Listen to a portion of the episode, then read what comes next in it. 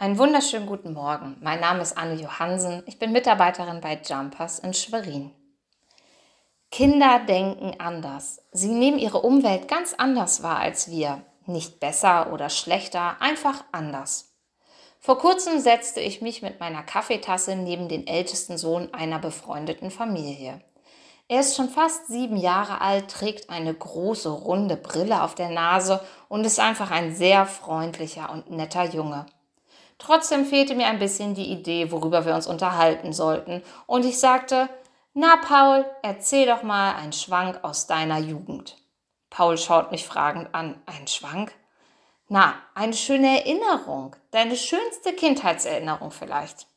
Auch eine merkwürdige Frage, aber Paul legte den Kopf schief und dachte nach.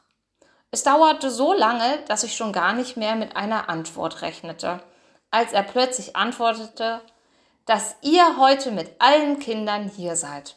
Und er schenkte mir sein schönstes Schulzahnlückenlächeln. Die Antwort rührte mich, denn in Pauls Leben gab es mit Sicherheit schon viel bessere Tage. Weihnachten, Geburtstage, Urlaube, Ausflüge in den Freizeitpark oder ins Schwimmbad. Aber für Paul spielt das jetzt gar keine Rolle mehr. Jetzt sitzt er mit mir und meinen Kindern hier und das ist das Schönste und Wichtigste auf der ganzen Welt für ihn. Zumindest jetzt.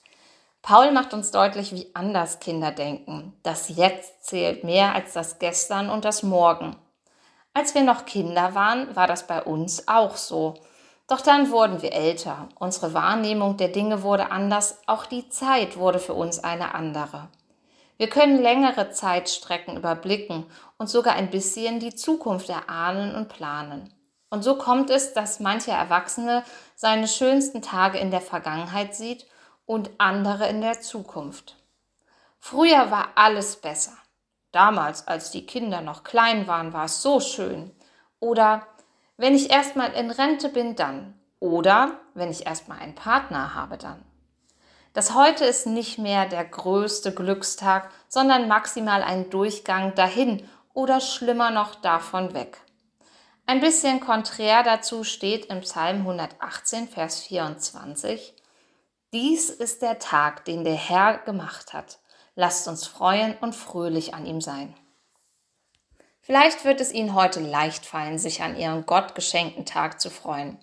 Aber unter unseren Hörern wird es heute auch viele geben, die einen nicht so schönen Tag vor sich haben, weil sie beispielsweise einen Zahnarzttermin mit einer Wurzelbehandlung vor sich haben oder weil sie den ganzen Tag einer nicht so schönen Arbeit nachgehen müssen oder etwas aus ihrer Vergangenheit sie auch heute noch stark belastet.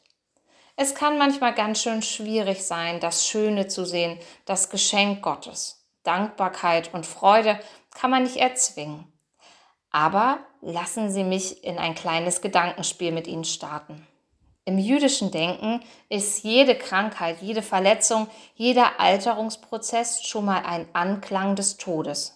Und jede kleine Sünde, jede Schuld, jedes Leiden stimmt in die große Erbschuld mit ein. Jedes Kleine ist ein Anklang des Großen. Das gilt aber nicht nur für das Schlechte, sondern auch für das Gute. Jedes Gebet, jedes Loblied stimmt in den himmlischen Lobgesang mit ein. Jede Entscheidung gegen eine Sünde ist bereits ein kleiner Part unserer letztendlich vollendeten Heiligung. Jede schöne Blume am Straßenrand, jedes Sternchen am Himmel, jedes aufrichtige und herzliche Lachen ist ein Vorgeschmack der perfekten Welt, die Gott uns einmal schenken wird. In jedem Jetzt klingt das Schöne der Vergangenheit mit. Sie ist eben nicht einfach vorbei. Und gleichzeitig spürt man schon das Morgen, das irgendwann vollendet sein wird. Der Tag heute wird bestimmt nicht perfekt, aber die Perfektion schwingt schon jetzt in jeder Sekunde mit. Denn auch diesen Tag hat der Herr in seiner unendlichen Liebe und Weisheit gemacht. Wer das sieht, muss sich einfach auch heute schon ein bisschen freuen und dankbar sein. Amen.